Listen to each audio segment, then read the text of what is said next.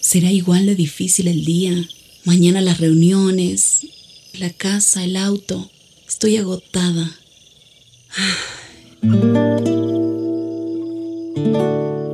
No importa cuántas cosas me hayan angustiado hoy. Me acercaré a Él porque Él tiene descanso para mi alma y mi mente. Cuando mi corazón está tranquilo, puedo escuchar su voz en quietud y confianza. Mi fortaleza está en descansar en Dios. Ven a descansar.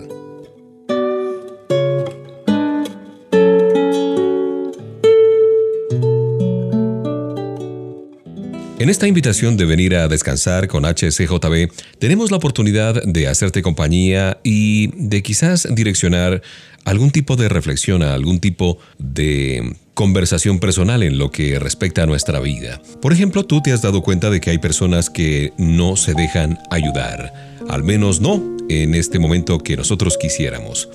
Fíjate en lo que Dios dijo sobre los israelitas. Aunque una y otra vez les enseñaba, no escuchaban ni aceptaban corrección. Ahora bien, si Dios mismo no puede ayudarlos, ¿cuáles son tus probabilidades? Echemos un vistazo a estas personas que generalmente no se dejan ayudar. La gente que siempre pone excusas. Las excusas son una muleta para la falta de compromiso y una especie de cortina de humo para la autojustificación. No podemos ayudar a nadie hasta que él o ella esté dispuesto a asumir su responsabilidad y aplicar las soluciones que presenta la Biblia para su vida. De otra parte, aquella gente que se mueve en círculos equivocados. La Biblia dice las malas compañías corrompen el buen carácter, o las buenas costumbres, dice otra versión. Hay personas que sencillamente no deben estar en tu vida y no puedes avanzar hasta que rompas tu conexión con ellas. La compañía que mantienes influye tu conducta y en tu carácter, y estas dos cosas deciden tu futuro. Y hay un tercer grupo de personas que es la gente que culpa a Dios por sus problemas. Cuando llegan los problemas, las pruebas, ellos preguntan, ¿por qué Dios permite que esto me ocurra? La realidad es que nunca verás a Dios como tu solución hasta que dejes de verlo como tu problema. Y Dios se lo expuso a su pueblo de manera clara. Le decía, te he dado a elegir entre la vida y la muerte, entre la bendición y la maldición. Elige pues la vida. Esto está aquí en Deuteronomio capítulo 30, verso 19. Si tú quieres evitar que te desanimen, ama a la gente y ora por ellas, pero pasa tu tiempo con aquellos que están dispuestos a recibir tu ayuda. Gracias por acompañarme. Es grato presentarte esta primera página musical.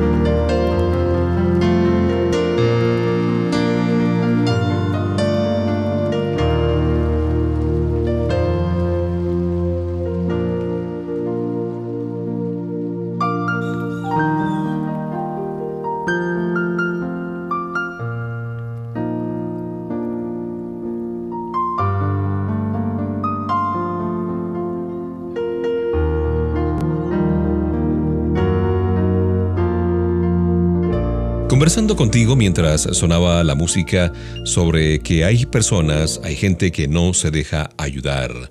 Esto consume nuestro tiempo, nuestras energías. ¿Quiénes son las personas que no se dejan ayudar? Primero la gente que quiere hablar pero no escucha. Santiago, el apóstol, habla sobre dos tipos de personas que son los oidores y los hacedores. Dice, sed hacedores de la palabra y no tan solamente oidores, engañándoos a vosotros mismos. Santiago 1:22. En lugar de esforzarte continuamente para tratar de suplir las necesidades de los demás, creo que mejor es intentar conectarlas con aquel que puede hacerlo. Ellos deben depender de Dios, no de ti. Por otra parte está la gente que no piensa que estás calificado para ayudarlos. A Jesús no lo respetaban en su ciudad natal, sin embargo, Él era justo la persona que necesitaban. Cuando la gente no está dispuesta a aceptar tu ayuda, tus consejos, lo más probable es que tampoco estén listos para crecer y tratar con sus problemas. También está la gente que quiere tener lo que tú tienes, pero no lo que sabes. Estas personas a lo mejor eh, desean que nosotros los rescatemos, pero no los instruyamos, que los consolemos, pero que no los confrontemos. Y cuando seguimos sacándolos de apuros, en lugar de enseñarles cómo vivir, realmente no le estamos ayudando a este tipo de personas. David dijo, me hizo bien haber sido afligido porque así llegué a conocer tus decretos. Salmo 119, 71. A menudo las personas tienen que experimentar el dolor de lo que está mal para valorar la sabiduría de lo que está bien. Por lo tanto, cuando se trate de ayudar a otros, usemos nuestro discernimiento.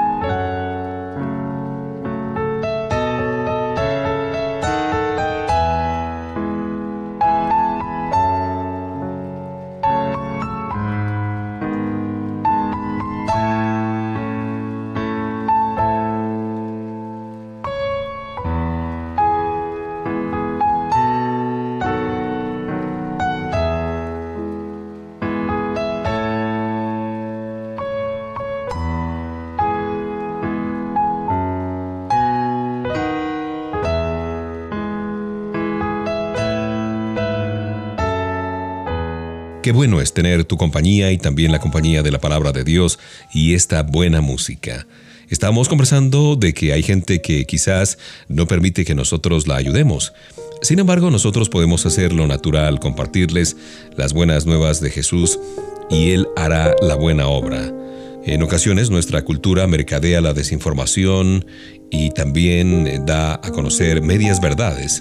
Cuando interpretamos la vida usando las mismas formas, la misma guía, podemos llegar a estas eh, tres conclusiones equivocadas. ¿Cuáles? Hay una persona especial que te hará feliz. Solo Dios puede hacer eso. Las personas heridas solo hieren a otras personas. De lo que abunda en el corazón habla la boca, dice Lucas 6:45. Otra situación que suele presentarse es cuando la gente dice, cuando alcance cierta posición o acumule una cantidad de dinero, seré feliz. Y esto crea una vida de insatisfacción, ¿no es cierto? Hay personas que dicen, no puedo evitarlo, siempre soy así, siempre seré así.